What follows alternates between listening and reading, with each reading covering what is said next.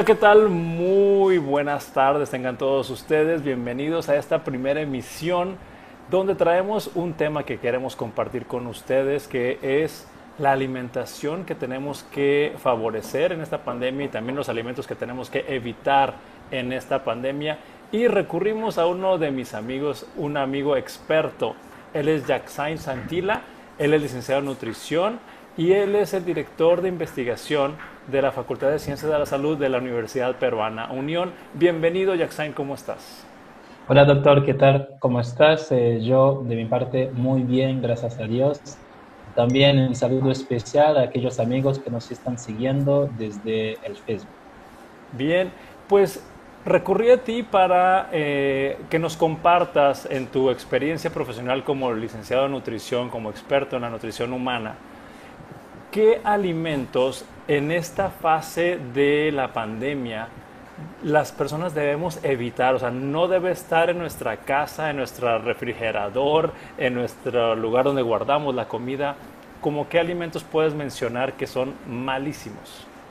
Bueno, en realidad eh, los alimentos en sí eh, no son eh, tan malísimos, depende justamente de la cantidad que nosotros vamos a consumir de, estos alimentos que son aparentemente malísimos. ¿no?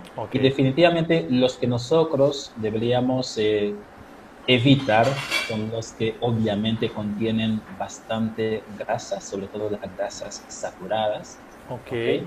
Los alimentos que contienen bastante azúcares, sobre todo los azúcares libres, como la fructosa, la sacarosa, ¿no? Eh, aquellos eh, alimentos que tienen un alto contenido de sal, ¿ok? Todos estos alimentos nosotros deberíamos evitar de consumirlos. Y si nosotros vamos a optar por el consumo de estos alimentos, debería ser de vez en cuando. Bien, quiero, quiero interrumpirte un momentito, quiero interrumpirte un momentito, una disculpa, para que nos ayudes a entender un poquito más estas tres categorías de alimentos que acabas de decir y por eso te interrumpí para ir eh, desglosando esta, esta información para que la podamos comprender mucho mejor. Tú dijiste alimentos de grasa saturada. Sí cuáles son estos alimentos de grasa saturada que tenemos que usarlos prudentemente, como te estoy entendiendo. Ok, perfecto. Mayormente los alimentos que son ricos en grasas saturadas son los alimentos de origen animal. ¿ok? La carne roja, si bien es una excelente fuente de proteínas, de hierro, sin embargo es un alimento que es rico en grasas saturadas.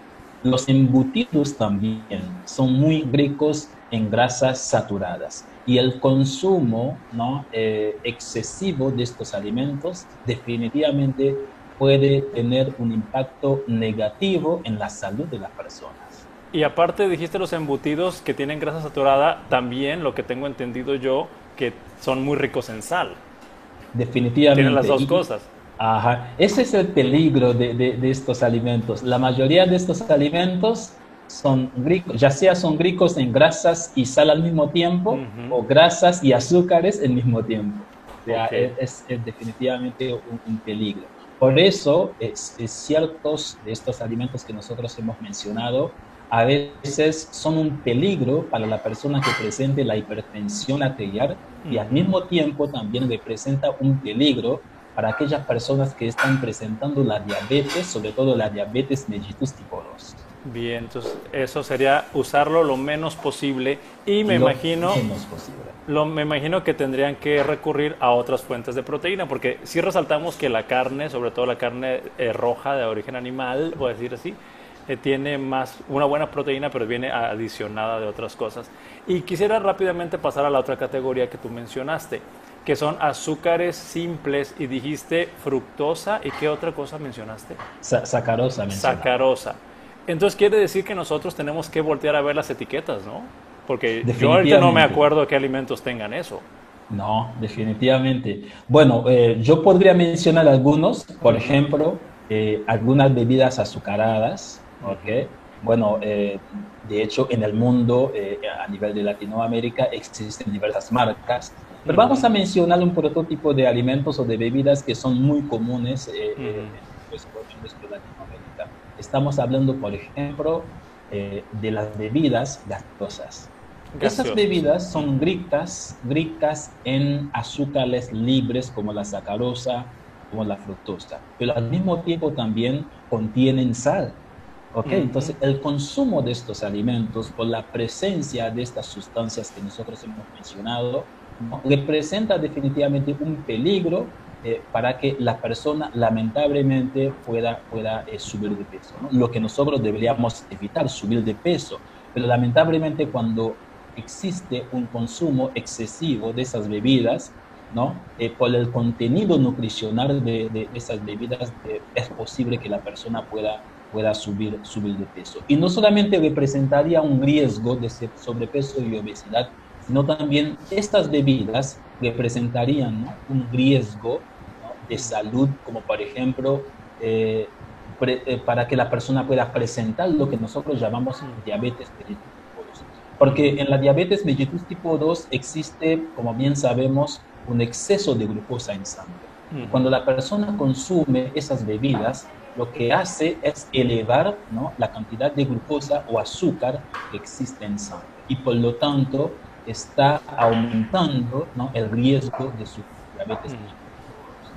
Bien, y la tercera categoría de la que estábamos hablando es alimentos altos en contenido de sal. Y vuelvo a, la necesidad de que tenemos como profesionales de salud a aprender a, leer las etiquetas y aprender a enseñar a las personas a leer las etiquetas porque también no sabemos cuánta sal traen las cosas o los alimentos definitivamente es una recomendación que todos nosotros deberíamos tener en cuenta. El etiquetado nutricional no debe ser pasado por alto a la hora de hacer la compra, sobre todo cuando se trata de una compra responsable. Entonces, en este caso, eh, el leer el etiquetado va a permitir a que yo como consumidor pueda eh, evitar ¿no? Eh, comprar alimentos que pueda comprometer mi salud como persona y también la salud de, mis, de, mis eh, prójimos, ¿no? En este caso, de, mi la familia. Exacto. Oye, ¿y hay una cantidad de sal que tengamos que estar al pendiente en el etiquetado, así que nos puedas recordar fácilmente? Definitivamente habría que ver eh, es, eh, para para qué cantidad ¿no? de alimentos que nosotros vamos a consumir y determinar en el etiquetado cuánto debería ir, porque depende, hay alimentos que vienen, por ejemplo, en forma de bebidas y otros sólidos, y para cada uno de esos alimentos la cantidad de sal que debería tener es un tanto, yo diría, distinto. Para eso tendremos que eh, enfocarnos específicamente en el etiquetado y ver ¿no? eh, la cantidad de sal que debería contener o no el alimento antes de, antes de, antes de comprarlo o ingerirlo. Pues muy bien, eh, hemos hablado antes de, de, detenerte para ir eh, entendiendo más, ya sabemos grasas saturadas, azúcares simples y mucha sal serían tres cosas que tendríamos que evitar. ¿Opinas que hay otras cosas que tenemos que tomar en cuenta para no consumirlas demasiado? En esta época estamos muy encerrados para protegernos en una casa. Bueno, sí, definitivamente existen otros factores eh, relacionados a la alimentación que nosotros deberíamos tener en cuenta. También podríamos hablar de las grasas hidrogenadas. ¿no? Esas grasas hidrogenadas que mayormente encontramos ¿no? Eh, en las papas fritas, eh, es, esas grasas a veces también pueden comprometer la salud de la persona. Entonces, mm. lo que aconsejaríamos es que las personas hacen uso menos de las frituras, hacen uso menos de bebidas gaseosas, uso menos eh, de um, embutidos, eh, de golosinas, eh, de alimentos, por ejemplo, preparados como, por ejemplo, mm, ¿cómo se llama este tipo de alimentos? que, que, mayormente contiene, trae bastante grasas y azúcares al mismo tiempo. Eh, estamos hablando de las bollerías, ¿ok? Las bollerías, eh, como por ejemplo las, las preparaciones eh, de chocolate, de, de, de manzana, aquí en Perú decimos así, de las empanadas, cosas así. Entonces la persona definitivamente debería evitar el consumo excesivo de estos alimentos. Sí puede ser de vez en cuando, pero no debería ser parte de nuestro estilo de vida. Bien, y con esto que está recomendando, eh, tenemos que ir migrando hacia lo que sí debemos de comer. Y, y, yo quiero preguntarte como experto en nutrición, si yo voy a reducir mi cantidad de carne roja o de pollo, ¿qué otras fuentes de proteína puedo utilizar para pues balancear? Porque pues no me puedo quedar sin proteína. Anteriormente eh, siempre se ha eh, asociado la proteína con la carne roja o de una forma general con la carne. Pero eh, en la actualidad y gracias a las, a las múltiples investigaciones realizadas ¿no? con respecto a la importancia de las dietas basadas en plantas, ¿no? hemos descubierto que la persona que no consume carne roja, que no consume pollo, pescado, tranquilamente podría cubrir su requerimiento de proteínas optando por el consumo de los alimentos vegetales, como por ejemplo las menestras, los frutos secos, las semillas, pues estos alimentos son ricos en proteínas.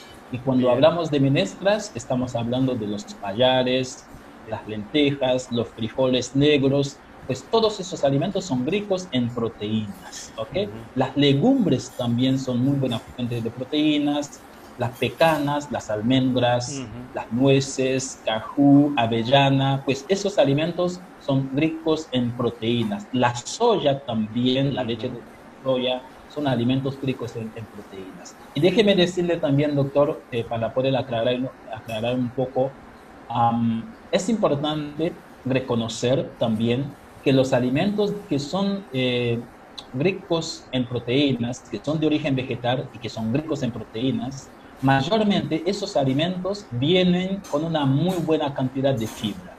Y esa es la bondad de los alimentos de origen vegetal.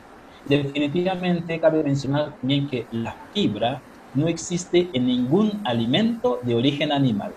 La fibra solamente lo encontramos en los alimentos de origen vegetal y sabemos la importancia que juega la fibra ¿no? en la prevención de las enfermedades crónicas no transmisibles.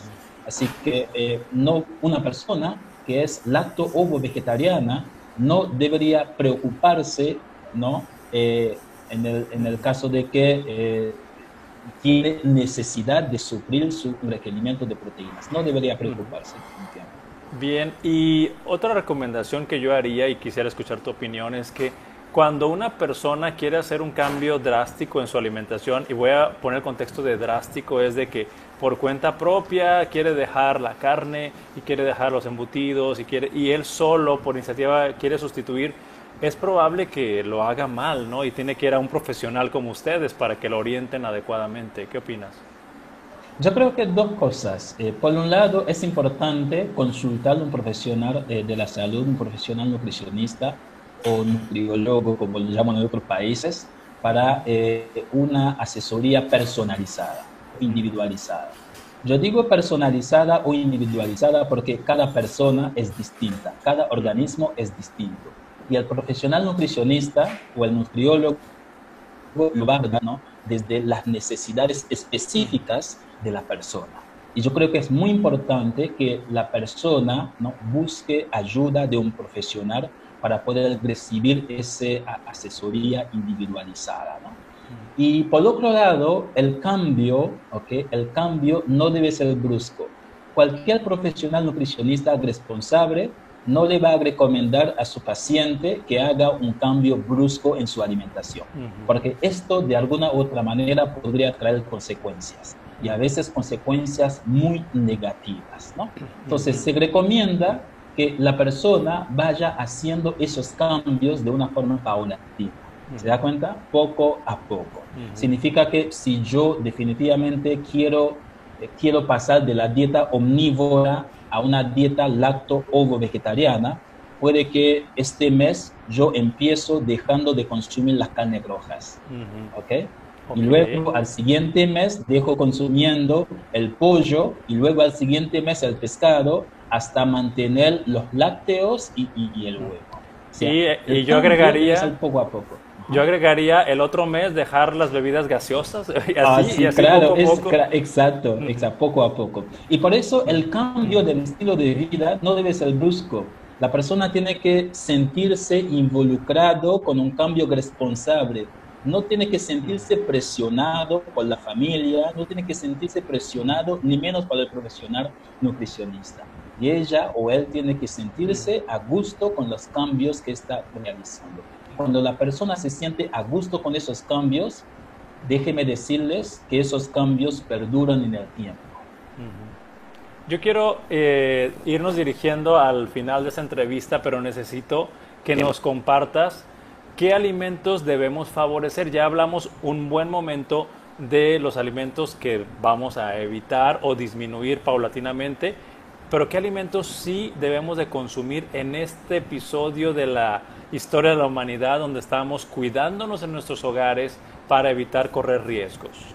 Ok, muy bien. Existe un grupo de alimentos que que, sería de gran ayuda eh, definitivamente en esta eh, época que nosotros eh, nos encontramos, donde la mayoría de nosotros estamos muy estresados, exceso de trabajo, la carga familiar. Bueno, definitivamente estamos muy preocupados, ¿no? En primer lugar, deberíamos considerar el consumo de carbohidratos complejos en nuestra alimentación.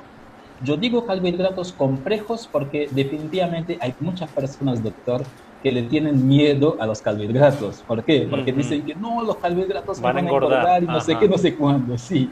Pero sí es cierto, en alguna parte tienen razón, pero no es del todo. ¿Por qué? Cuando, cuando se abusa, ¿no? Exacto, cuando se abusa, uno, y en segundo lugar, cuando se hace uso de los carbohidratos refinados, ¿ok? Los carbohidratos simples. En cambio, los, los carbohidratos complejos, ¿ok? Eh, proporciona a la persona fibra y esa fibra que eh, la persona pueda sentir una sensación de saciedad a la hora de consumir sus alimentos. ¿Y, cuáles son? De ¿Perdón? ¿Cuáles son?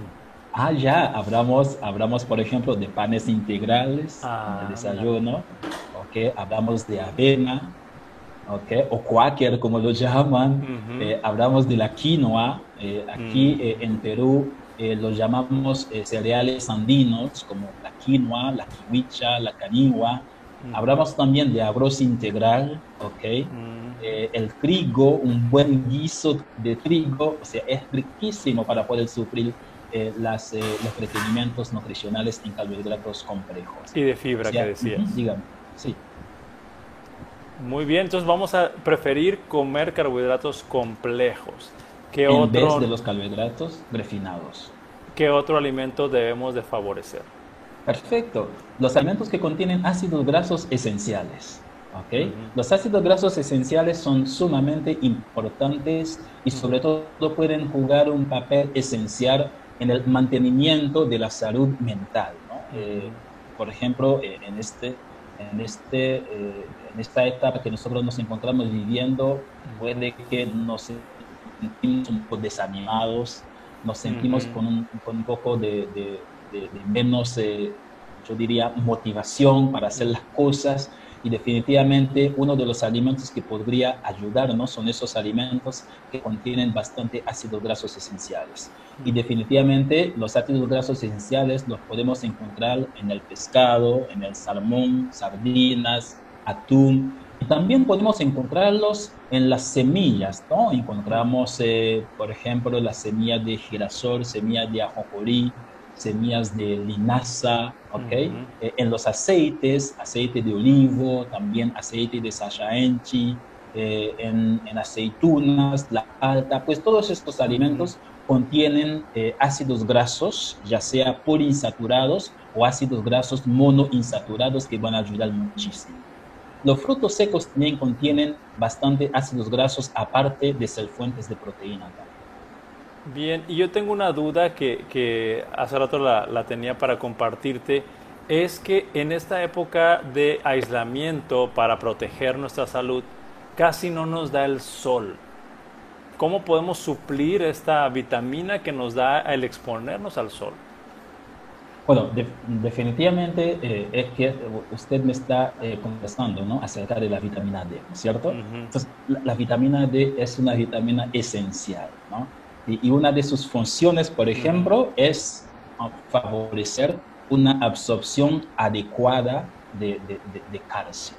Y, sobre todo en los niños, como ya sabemos, en los niños que están en esa etapa de formación ósea, definitivamente necesitan un consumo adecuado de calcio, no, de vitamina D para poder de alguna otra manera ¿no? E, evitar deficiencias de, de, calcio. ¿ok? Entonces, eh, como usted eh, está mencionando, sí, eh, salimos muy poco y, estamos en un poco contacto con, con, la luz solar y como bien sabemos, la luz solar es la fuente por excelencia de la vitamina D. ¿okay? Es una de las mejores fuentes de, de la vitamina D. Pero también existen alimentos que son ricos en, en vitamina D. Hablamos, por ejemplo, de, de salmón, de atún, de, de hígado, ¿no? eh, de queso, de la yema de huevo. pues esos alimentos también podrían ser considerados para poder suplir los requerimientos nutricionales en vitamina D. Pues en general, los alimentos como los pecados grasos ¿no? son los mejores fuentes de vitamina D y para aquellas personas que son lacto-ovo vegetarianas deberían optar por el consumo de queso y la yema de huevo debido a que esto podría también ayudar a que ellos puedan subir sus, requerimientos de vitamina D. En cambio, las personas que son eh, veganas definitivamente deberían optar por el consumo de champiñones, los hongos, ¿no?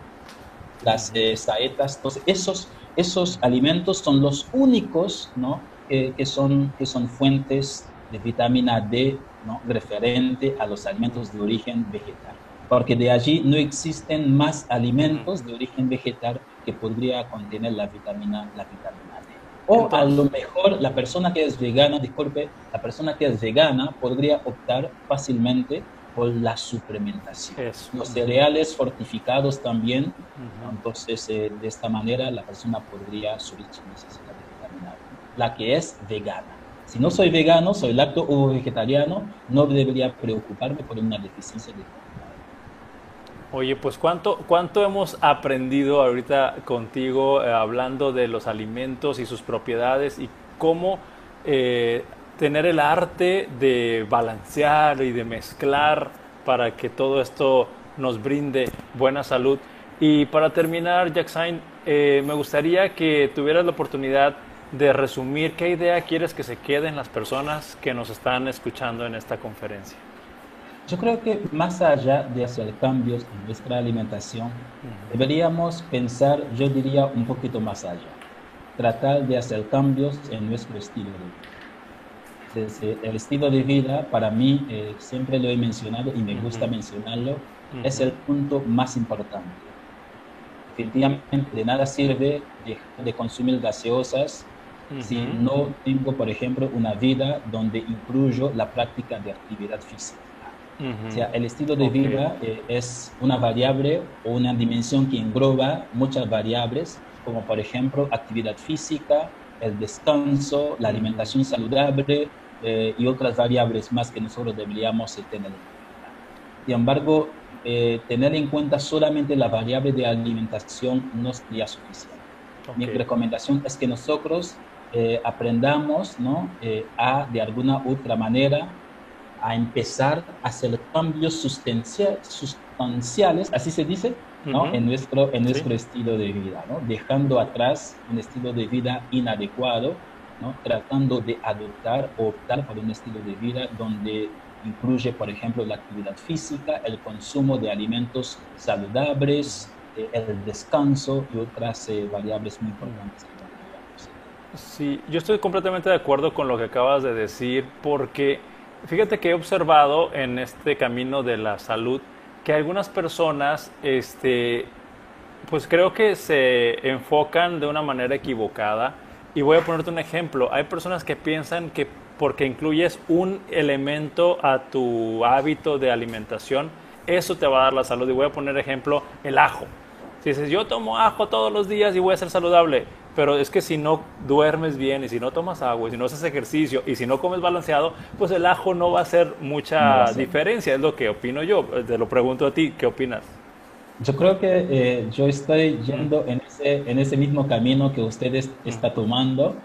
Eh, por eso, desde un inicio, yo eh, siempre quiero que la persona, o quisiera que la persona ¿no? con los que tengo la oportunidad de conversar, siempre quisiera que opten por un cambio sustancial en su estilo de vida, porque definitivamente de nada sirve optar por cambiar un factor nada más, mientras que los otros factores eh, se quedan descuidados. Entonces, yo creo que es importante a que nosotros empezamos a hacer ese cambio completo, ¿no?